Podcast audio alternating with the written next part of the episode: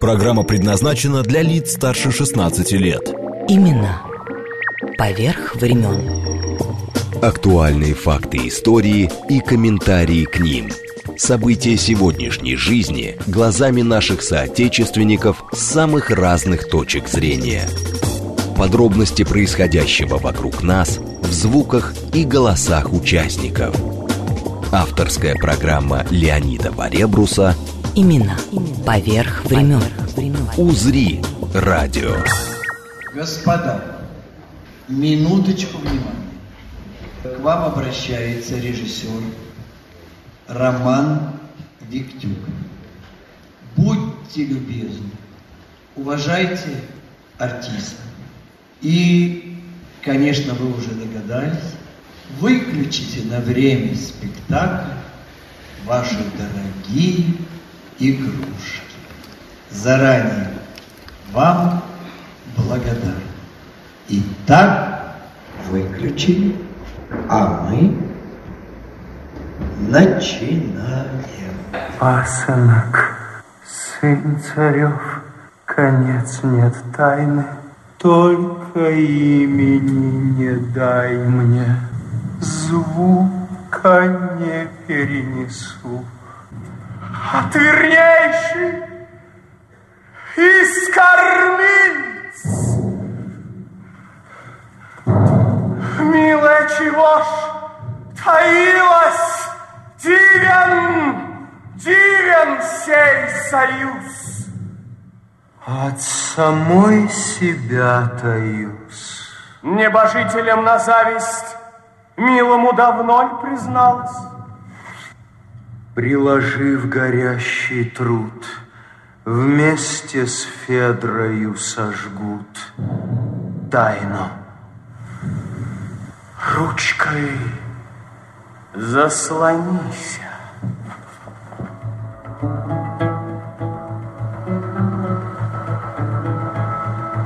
Стыд, которого не мыслю, раз от слов одних чело кровью залило. Чего?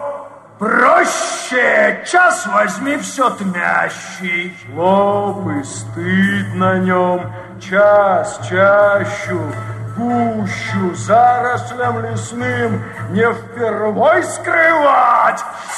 Я с ним в чащах путь скажу всех ближе.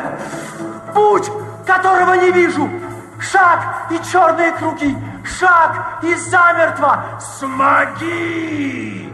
Справься! Час возьми всех глуше! Бред, которого не слушай! Сердце опытный за нас! Знающий всех позже час! Наш единственный не лгущий в сутках Куст возьми всех гуще, спуск всех заспанней. Трава, лист не вынесут, нова! В деле выправишься, любже, мальчик. Вздох возьми всех глубже, вровень полному ковшу, вздох, да вовсе не дышу. Сил нет, Жил нет, рук нет, ног нет, рот не вымолвит, грудь лопнет, слог и тартара на дно. Нет и слов таких. Одно, все в нем, а оно всех проще.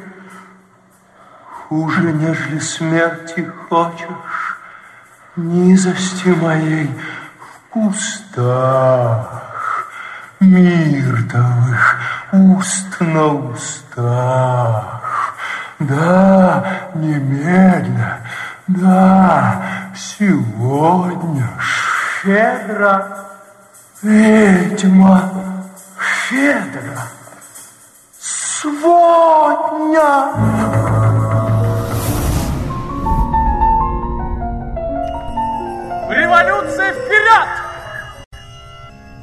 но и звезда.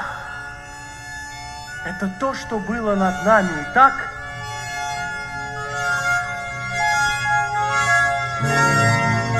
Даешь новый театр! Ура!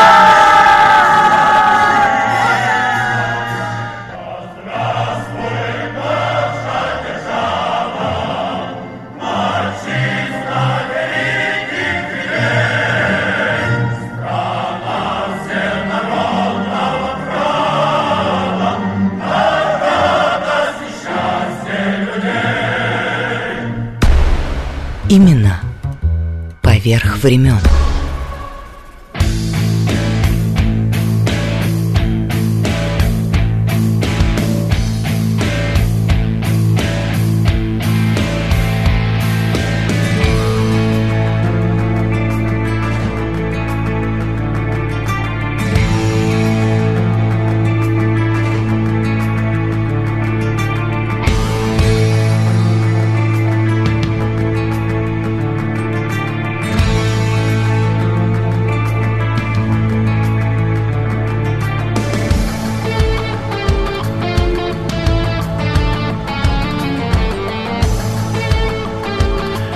Здравствуйте, дорогие друзья! Спасибо всем, кто вновь в этот час с нами в прямом эфире программы. И у меня в гостях актер театра Виктюка Игорь Неведров. Два фрагмента вы только что слышали. А, да, чуть не забыла, то потом опять геморрой будет какой-нибудь. Значит, пишите, пожалуйста, смс э, плюс семь девятьсот двадцать пять четыре восьмерки девяносто четыре восемь и телеграмм для сообщений говорит МСК Бот. Так что пишите, будем читать и разговаривать. Э, Да, кстати говоря, эта музыка написана московскими рок-музыкантами «Сад земных наслаждений» имени Иеронима Босха. Кто помнит его картину 500-х годов, 1500-х, естественно. Вот, «Сад земных наслаждений», там триптих.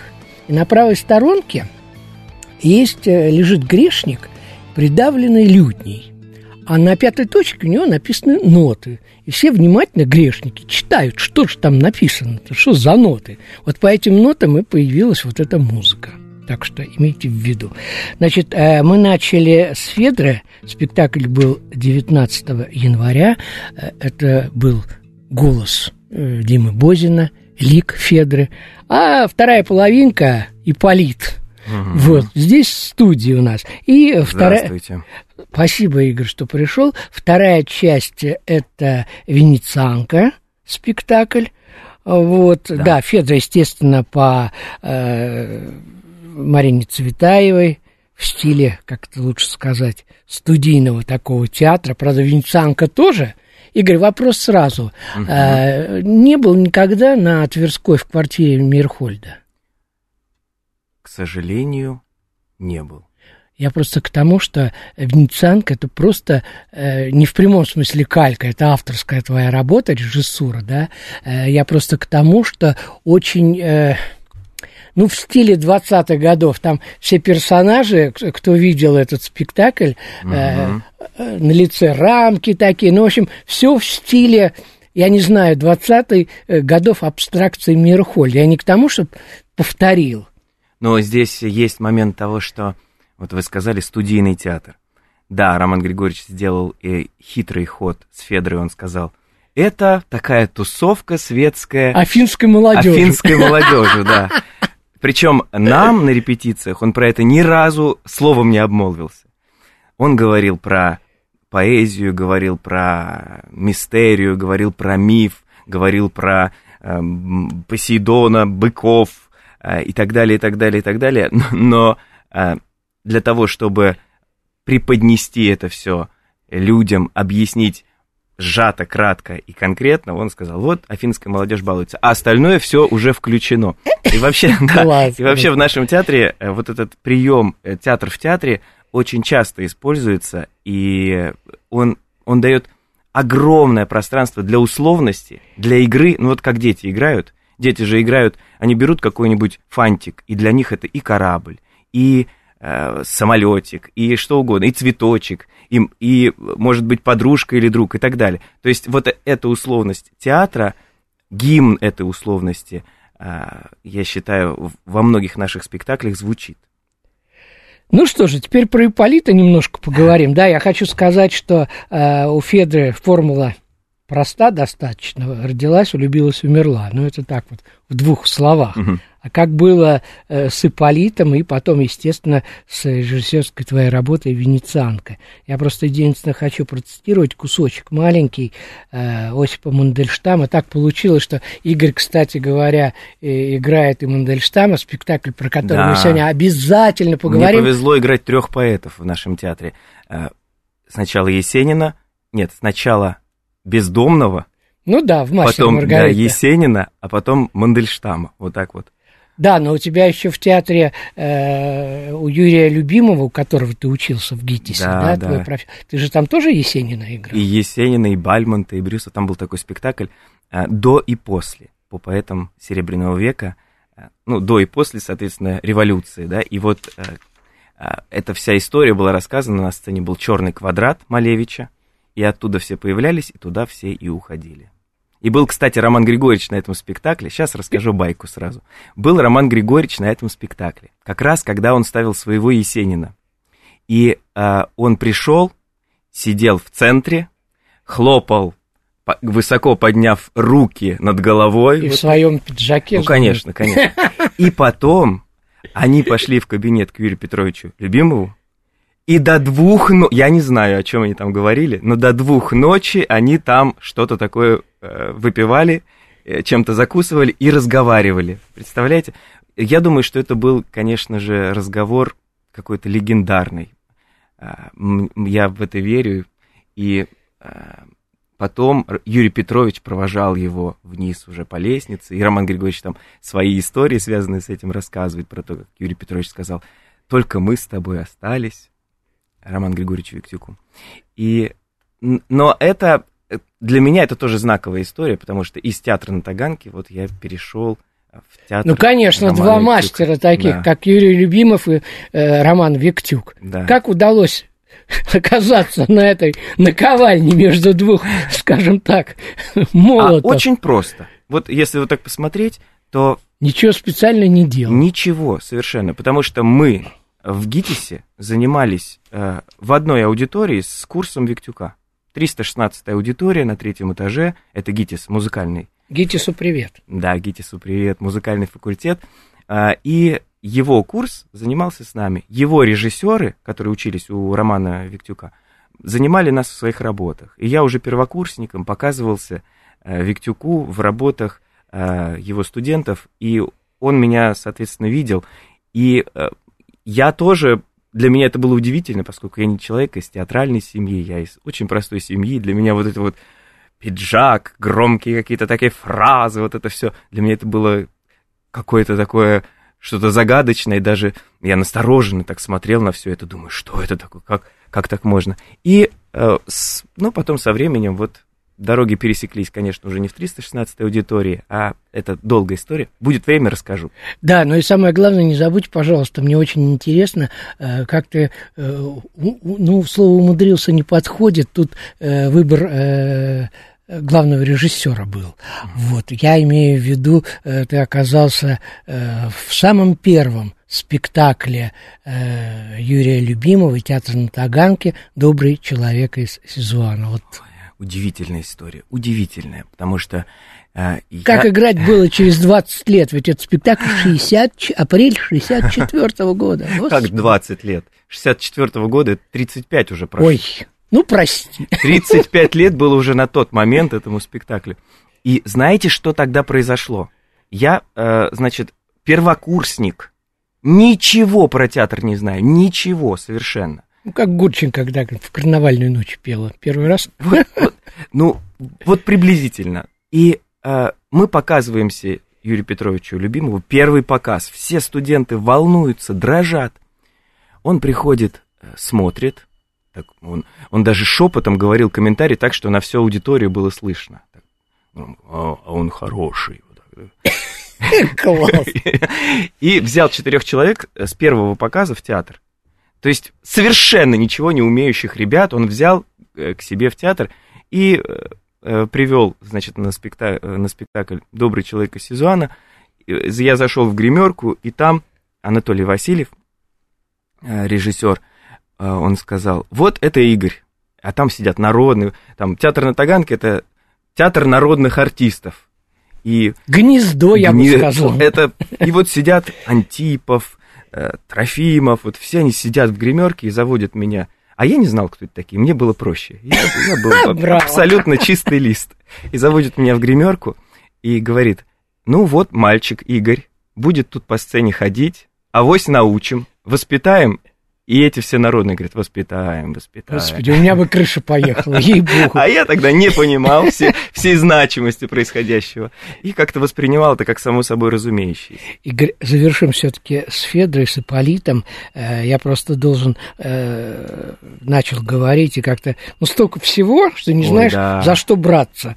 Вот, э, то, что Мандельштам аж в пятнадцатом году еще написал. «Я не увижу знаменитой Федры в старинном многоярусном театре. Я опоздал на празднество Росина. Измученный безумством Мельпомены, я в этой жизни жажду только мира. Уйдем, покуда зрители-шакалы на растерзание музы не пришли, когда бы грек увидел наши игры. Это к вопросу о афинской молодежи. Вот-вот. И, кстати говоря, к слову, когда Цветаева написала про Мандельштама после их а, дружбы, написала, что Если запро- получится, будет кусочек про это. запрокинется твоя голова по-другому. Помните? И вот эти вот, это вот знаковая встреча, и она важная.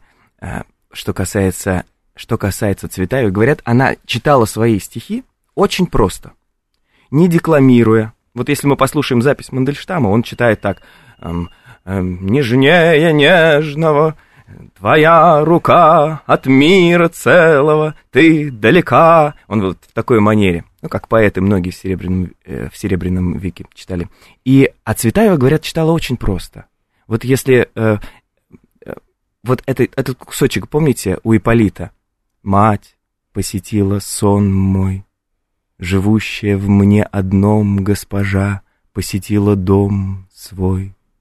Се урна ее зале, дом единственный на земле. И так далее, и так далее, и так далее. Вот Ох и политушка. вот а, я, и- у нас в театре это звучит выпукло, даже гротескно. Мы не стесняемся в том, чтобы давать м, образы с Парфенона, вот эти вот, которые можно частично в Пушкинском музее, нашем гениальном музее увидеть. Вот эти вот фигуры, а, позиции Заслушаешься, правда? Позиции этих, спасибо, позиции этих красивых тел, потому что а, греки воспевали тело. И вот у нас этот гимн телу, конечно же, греческий гимн телу звучит в спектакле, и поэтому, как мы знаем, в мистерии не могли участвовать женщины, и поэтому у нас такая полноценная мистерия служителей э, Артемиды и два бога, две богини, Артемида и Афродита, делают свои разборки через этих, этих ребят, э- эти э, освобожденные вот такие вот незамутненные э, спортивные тела. И звучит прекрасный стих Цветаевой прекрасными тембрами голосов. Вот вы слышали сейчас Дмитрия Бозина. Он ведь, он ведь гений э, поэзии тела и звука. Дима, да, у него недаром же, когда его 50 лет было в прошлом году, в конце прошлого года, у него вечер творческий назывался «В ритме дыма». Между вот, прочим. вот, вот. Это, этот неуловимый, это неуловимая красота. И э, наш театр — это гимн красоте. Ка- э, эт- я считаю, что это удивительное место, в котором э, этот гимн звучит каждый вечер, и те, кто приходит, не остаются равнодушными. Ну, с ума сойти, время летит, прям обалдеть. Дорогие друзья, э, режиссер, постановщик Игорь Неведров и преподаватель, про это тоже еще успеем Ну. поговорить, и актер, и режиссер, и закончим с венецианкой, иначе мы вообще ничего не успеем. Я просто хотел сказать, что это, э, ну, я не знаю, студийный театр начала 20 века, это вот... э, Ой, какой веселый спектакль! Он смешной. ну, да. Режиссер ставит, кстати говоря, э, спектакль, не спектакль, вернее, пьесу э, неизвестного автора 16 века. 16 века. Юлию, баловство. который здесь сидит, балуется там, приехал в Венецию, ища любви и приключений. Влюбился в одну красавицу, но оказалось, что Его-то любит совсем другая, а это как-то вот... Тут вот и пришлось между сердцем и разумом. А игра и вот, бесшабашная. И вот вы совершенно заметили справедливо про Мирхольда. А, он занимался ведь коме- комедией масок. Конечно, он прям... конечно. э, э, вся система Мирхольда, биомеханика вышла из комедии масок. Не зря он Зинаиду Райх привлек. Тем более, так все переплетено. Я просто читаю, Анна пишет, что я знаю квартиру Мейерхольда и Райт в Брюсовом переулке. Да, ну, да, я да. имел в виду на А Тверской, я потому вспомнил, это что я там был. Ну, естественно, ну там идти метров 10 Да, от Тверской. Так что, Анна, тут Да, и он занимался, он занимался этим театром масок, и, конечно же, мне хотелось э, а, выразить благодарность всем, ген- прежде всего Юрию Любимову, Роману Виктюку и, конечно же, э, Всеволоду Мейерхольду за то, за эти эксперименты безумные, буйные и, и конечно. бесшабашные. Вот такой же получился бесшабашный у нас спектакль, э, такой очень радостный и веселый, но не без нотки трагизма. Ну и хорошо, господи, время... Про... Так, у нас э, через... А, уже пора, сейчас будет... э, Дело в том, что мы тогда начнем сейчас, только начнем э, разговор про Сергея Айсидору. Просто вот удивительно все вот переплетено. Тут и Райх, тут и Есенин, и Да-да-да. дети Есенина были в квартире у Мейерхольда. Да, он их усыновил, да. Так что тут прямо удивительная штука. Давай кусочек про Исидору э, и Сергея, и мы сейчас начало музычки чуть-чуть дадим, потому что песня будет на стихи Сергея Есенина. Вот первая, первая реплика нашего спектакля.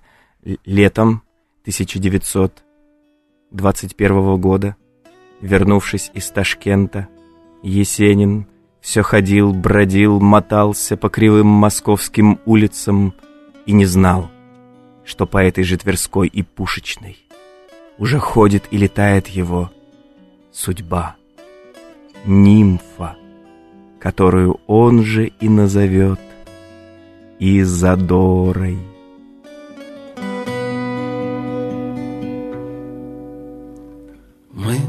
Теперь уходим понемногу В ту страну, где тишь и благодать.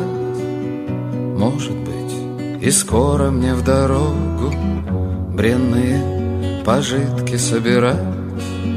Милые березовые чащи Ты земля и выровнен пески. Перед этим сонмом уходящим я не в силах скрыть своей тоски. Слишком я любил на этом свете Все, что душу облекает в плоть.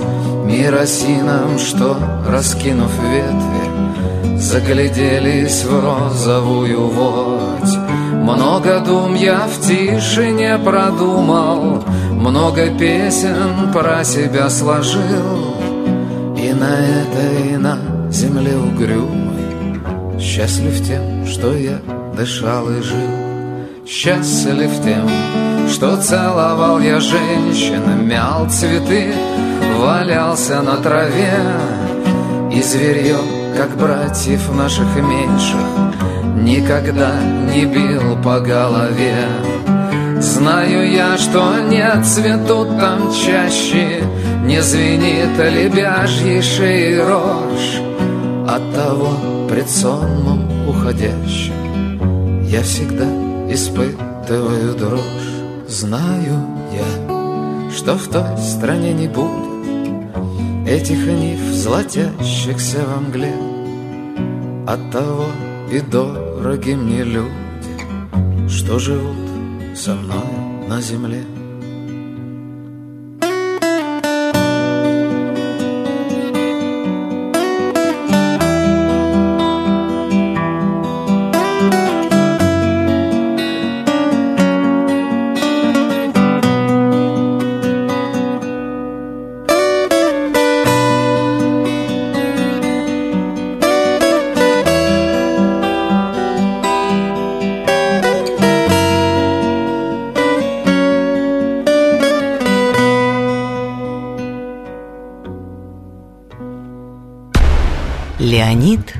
Варебрус. Имена. Поверх времен. Продолжаем наш эфир. Напомню, смс-портал плюс семь девятьсот двадцать пять четыре восьмерки девяносто четыре восемь. Телеграмм для сообщений говорит МСК Бот. У меня в гостях актер и режиссер театра Виктюка и педагог, как я понимаю, да? Да-да. Прочитал я тут Игорь Неведров. Да. Вот. Единственное, что я хотел сказать, два слова о э, крещенском фестивале, без отношения, Игорь, к театру Виктюка, э, о крещенском фестивале в саду Эрмитаж, посвященном дирижеру Евгению Колобову. В театре его имени новая опера, построенном, кстати говоря, всего два в мире театра. Один для Колобова, второй для Вагнера, строился под дирижера. Так вот, э, у меня в декабре был... народный артист Молдавии и э, дирижер театра новой оперы Александр э, Григорьевич Микаэла, и он как раз всех приглашал на Крещенский фестиваль. Так вот, сегодня удивительно, в 8 часов начала, но я не знаю, попадете, не попадете, боюсь даже загадывать. Очередной концерт на конец времени или перевернутый концерт по названию квартета Оливье Мессиана. Квартет на конце времени, на конец времени, был создан, кстати говоря, им в немецком плену в лагере Шталак. С ним были и другие музыканты, кларнетист, скрипач, виолончелист.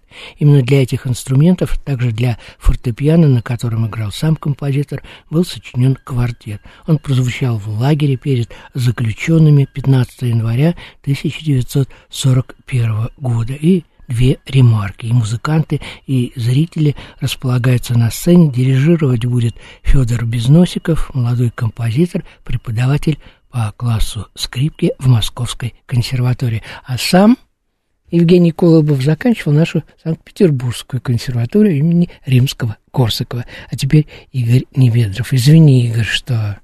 За что? Ну, что длинновато получается. Вот тут пишут э, одно дитя... Дитё. Есенина я знала. Александра Вольпина. Надеюсь, другие были адекватнее. Это, это ведь последний. Мы сейчас говорили про э, приемных детей Мир, э, Мирхольда. Э, Да. это, это дети Есенина и Зинаиды, и Зинаиды Райх. И вот эта удивительная, конечно, история вся, как переплетаются судьбы. И, а, и эта удивительная встреча Есенина и Дункан, когда они встретились, и какое-то произошло какое-то чудо, какое-то удивительное а, Замешение, я бы сказал. судьбоносное, судьбоносное замешение, как вы сказали, энергий. Да. Это вот недаром у нас есть спектакли мизансцены, когда они встречаются первый раз, и звучит голос Виктюка, который говорит, что э, Айсидора говорила, что они э, встретились на небе, э, у нее было такое ощущение. И вот там происходит такая мизансцена, мы беремся за руки, и очень простые движения делаем вот друг к другу и друг от друга под шнитки, и это э, имеет такой эффект, как атомный взрыв.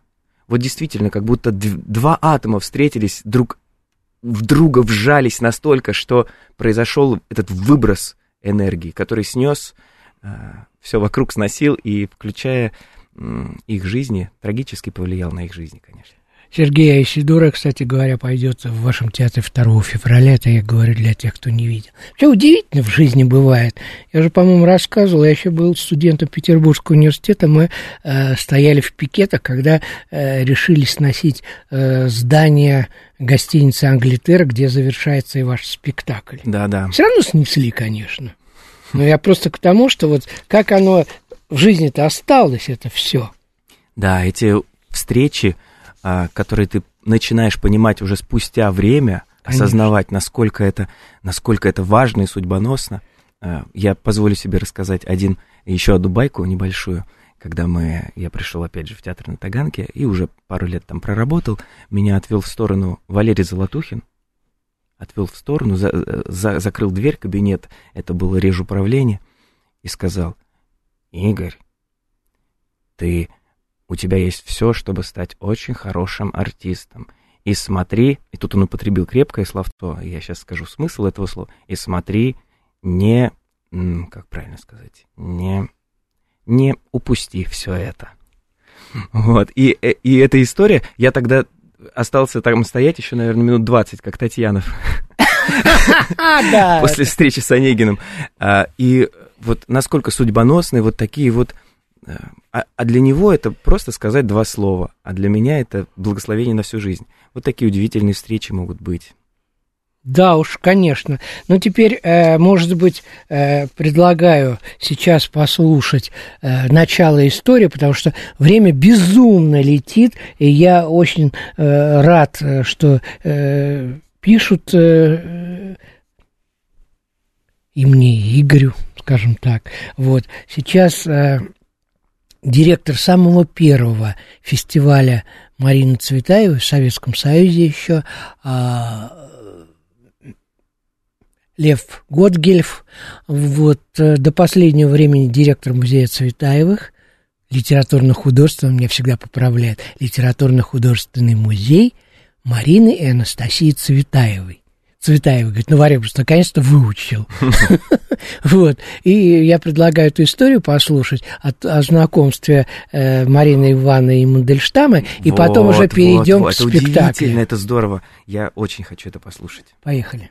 Это роман, да, в общем-то, в человеческих взаимоотношениях. Познакомились Светаева с Мандельштамом в Крыму, у Волошина в гостях, летом 15 года, но, как потом писала Светаева, они дружку не заметили. А следующая встреча происходила в январе 16 года в Петербурге, и там не только они друга заметили, между ними начался тот самый пресловутый роман.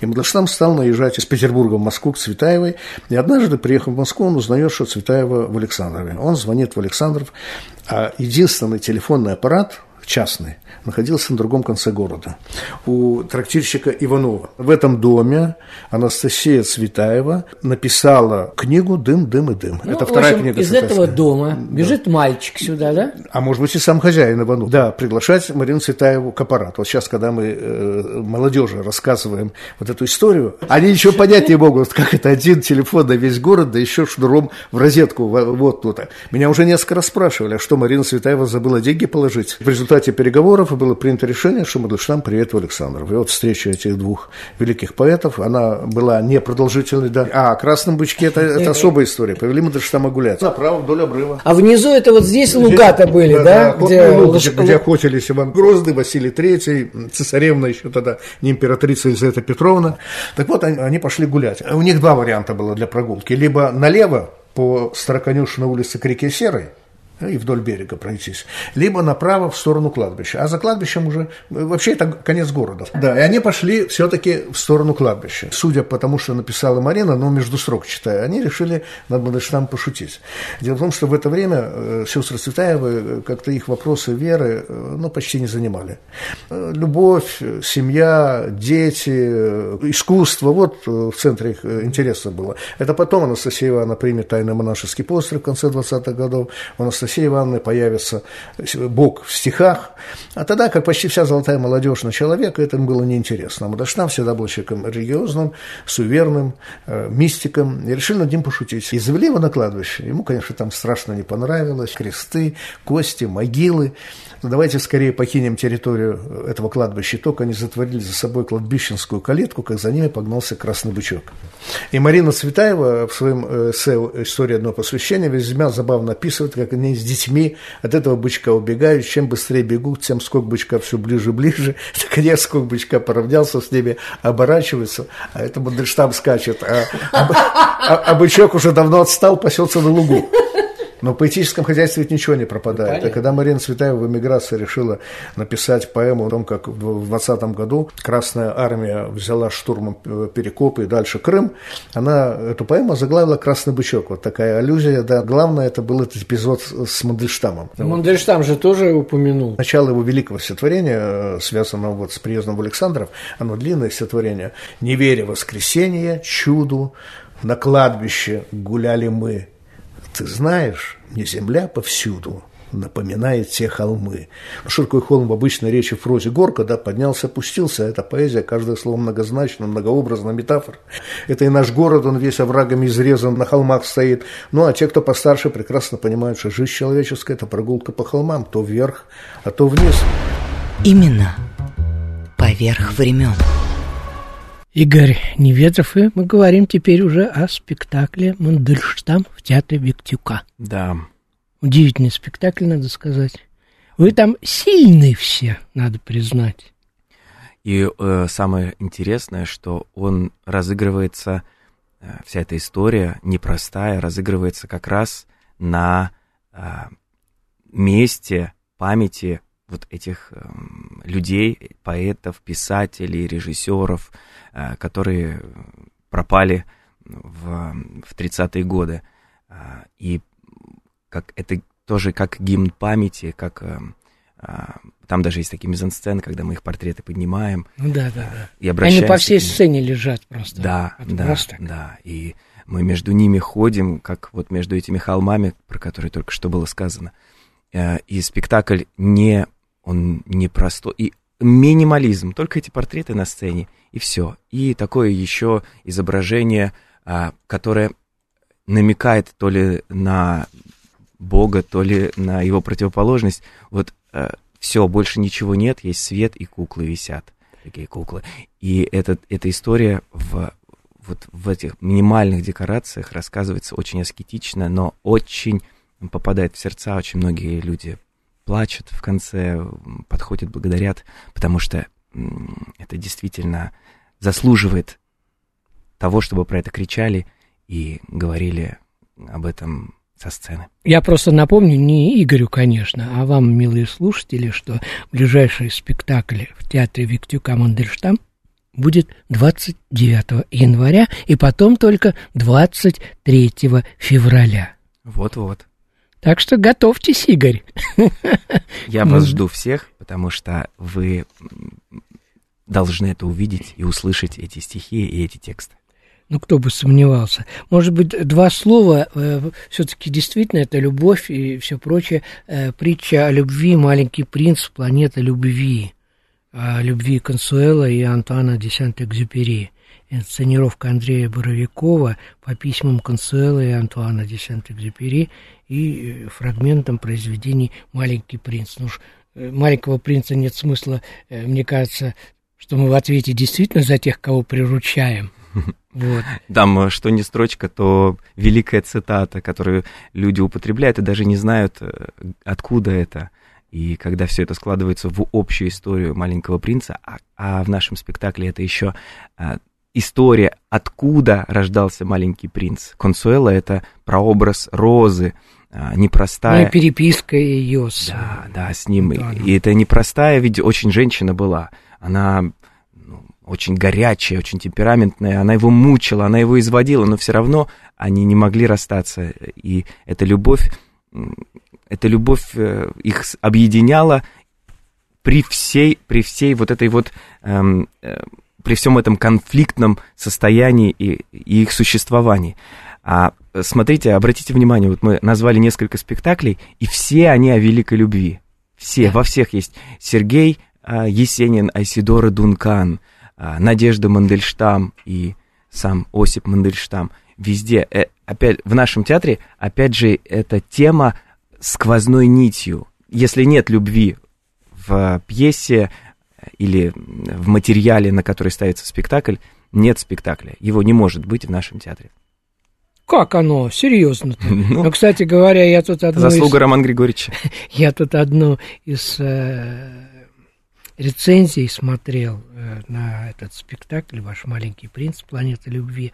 Там написано, что невозможно понять, что из этого правда, говоря про сюжет, а что вымысел. Ну, все великие истории обрастают вымыслами, и, может быть, когда-то, в какой-то момент становится понятно, что уже не важно, где тут правда, а где вымысел, как в мифах. Ну да, не могу не спросить, Игорь, все-таки я уже третий раз это как вставку начинаю делать, и что-то мы в сторону уходим насчет преподавания. Ведь О. это же надо, я не знаю, это специально, я тут, меня просили в, э, в Афанасьевском университете прочитать несколько лекций о телевидении, да, вот.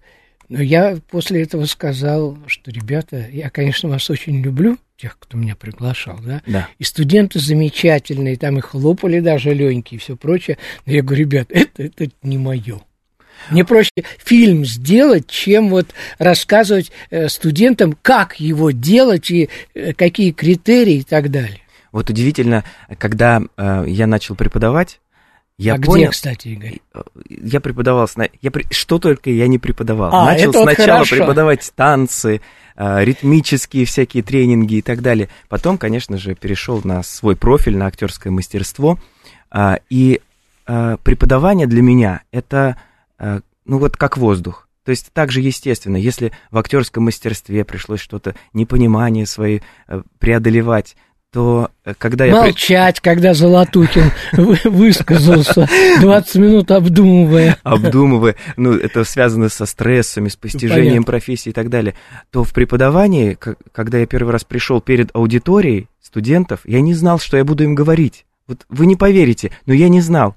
И а, они стоят, слушают, смотрят на меня с открытыми сердцами и доверчивыми глазами. Ну, милый мой, мне легче было, потому что я 15 лет до того, как пришел э, в этот университет на журфак, да, э, я 15 лет отработал на телевидении, не говоря уже о радиостанции «Юность» и «Радио России». А вот здесь, когда у меня еще не было такого опыта большого, хотя, когда я начал преподавать, я уже лет восемь в театре был. То есть я же с первого курса, вот я рассказал эту историю. И я начал просто что-то говорить этим открытым глазам и сердцам. Но глаза не закрылись при этом? Наоборот. И вдруг, Еще больше и вдруг в конце происходит чудо. И я понял, а, наверное, это и есть, когда через тебя что-то идет. Э, Вот это, наверное, и, может быть, и называется этим громким словом призвание, когда через тебя что-то идет, ты не планируешь, это не от головы. И вдруг происходят чудеса, и люди открывают для себя что-то. Поэтому я э, и сейчас вел курсы в Институте кино, открылся сейчас Институт кино, очень сильная педагогическая там группа. Я вот вел курс полгода. И э, я свой курс тоже открыл. И мно- множество тренингов провел. Это разносторонний-то у нас. А когда это вот так через тебя идет, и ты просто открываешься этому без гордыни, потому что каждую секунду Ну, это конечно. может быть у тебя э, забрано назад. Вот. И э, я в это верю. И тогда очень легко это делать. И, наверное, в какой-то день я соберу уже всех своих больше сотни учеников, и мы посидим, пообщаемся, и это будет очень приятная история. Как Любимов э, с Виктюком. Нет, как, э, как Роман Виктюк любил, э, очень любил со своими студентами сидеть, просто общаться, есть колбасу, пить чай и не только, и обща... Ой, очень любил он общение с молодежью. Ну, Роман Григорьевич вообще особый человек был. Вот, у меня цитата. Вы спрашивали, что я тут пишу себе. Давай, давай, Э, давай. ну, она не точная, но я ее вспомнил, решил записать. У Михаила Чехова есть книжка «Путь актера», и там э, гениальная книжка, по которой весь мир сейчас учится, э, уже больше, э, нет, ну, приблизительно сто лет. И он открывает ее цитаты. «Все моложе и моложе становится тот, кто погружается в мир воображения». Она не точная сейчас. Вот э, Роман Виктюк, и вы еще говорили про других деятелей искусства, они удивительно молоды в своем, вот в своем возрасте, который, казалось бы, уже не молодой. А они моложе многих молодых людей. Так, мой дорогой, это же известно, э, насколько ты себя чувствуешь, столько тебе и лет. А чувствовать можно себя молодым только благодаря творчеству, только благодаря а, открытию себя этому миру, а оно тоже происходит в творчестве, потому что творчество это естественный, естественный, а, естественное свойство нашего организма, как Я- и игра. Я почему-то сразу Вяземского цитату вспомнил. «И жить торопится, и чувствовать спешит». Вот оно как.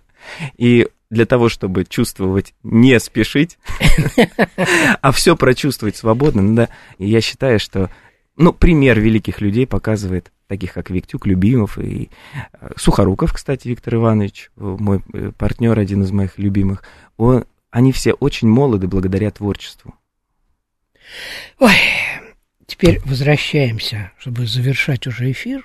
Прямо удивительно, удивительно. Уже? Ну, я взял с собой, вот на камеру просто показываю, на всякий случай, грандиозная книга «Остановиться невозможно». Вот, вторая книга называется «Надежда Мандельштам». Потрясно. Я почему про это вспомнил? Сейчас э, будет профессор ГИТИСа в эфире, Антонина Михайловна Кузнецова, она прочитает из этой книги. Я ее попросил как-то Она была когда здесь, в этой же студии. Только сидела не здесь, Игорь, а вот здесь. Антонина Михайловна под боком была. Вот. Я просто к тому, что э, сейчас э, по поводу Мандельштама. Э, в Петербурге у нас в Академии художеств есть э, академик Слава Бухаев, замечательный скульптор. Чижик-пыжик это тоже его, Довлатов тоже, Нос. И э, в Шереметьевском дворце там его два памятника стоят. Анне Ахматовой, тень, прямо вот э, в граните вырезан силуэт Ахматовой, и э, памятник Мандельштаму. Ты вот говорил сегодня про черный квадрат. Да. Вот. А здесь черный квадрат мраморный, да, и на нем выбит силуэт Осипа Мандельштама, который мне сначала напомнил, э, на, на, напомнил, э, ну, как дым идет, то есть он как бы растворяется в этом, э, в камне. И вот э, вокруг этого мы сейчас и поговорим, потому что этот памятник стоит э, в Шереметьевском дворце, так как Мандельштам погиб на второй речке под Владивостоком в лагере, вот, это, можно сказать, он вернулся в свой родной город. Поэтому Антонина Михайловна сейчас, потом вот песня Мандельштама Игорь Неведров. Я искренне рад нашей сегодняшней встрече, нашему разговору, и надеюсь, что ты обязательно еще придешь в эту студию. Спасибо вам большое, и я тоже не, за, не заметил, как пролетело Ну время. так, милый мой, а, поехали. Мандельштам слов на ветер не кидал. Все, о чем он говорит, было им пережито. И мне приходит в голову, что его незыблемая вера в воскресенье, в будущую жизнь, основана на опыте, на действительно пережитой смерти и воскресении. Я разделяю его веру, хотя не знала ни смерти, ни воскресения, а только жизнь реальную и радостную в любви, лишенную всякого смысла в период страха и ожидания, и прекрасную, когда дело жизни сделано и ждешь конца. Дети вы обнищали, до рубища дошли, понятно всем матерям и всем блудным сыновьям нашей эпохи. К счастью, мать Мандельштама умерла до катастрофы. Отец же умирал в 38 году, совершенно брошенный младшим сыном, и все ждал в больнице, что появится старший и спасет его. Он не знал, что сын сидит на Лубянке, готовится к смерти. Я вернулся в мой город, знакомый до слез, до прожилок, до детских припухлых желез. Ты вернулся сюда, так глотай же скорей рыбий жир ленинградских речных фонарей. Я вернулся в мой город, знакомый до слез, до прожилок, до детских припухлых желез. Узнавай же скорее декабрьский денек, где к зловещему дегтю подмешан желток. Петербург, Петербург, я еще не хочу умирать. У меня еще есть адреса, по которым найду мертвецов голоса. Петербург, Петербург, я еще не хочу умирать. У меня еще есть адреса, по которым найду голоса. Я вернулся в мой город, знакомый до слез, до прожилок, до детских припухлых желез. Я на лестнице черной живу, и в висок ударяют мне вырванный с мясом звонок. Я вернулся в мой город, знакомый до слез, до прожилок, до детских припухлых желез. И всю ночь напролет жду гостей дорогих, Шевеля кандалами цепочек дверных Ленинград, Ленинград Я еще не хочу умирать. У меня еще есть адреса По которым найду голоса. Ленинград, Ленинград Я еще не хочу умирать. У тебя телефонов моих номера. Я еще не хочу умирать. Петербург, Ленинград, Петербург. Я вернулся в мой город, знакомый до слез.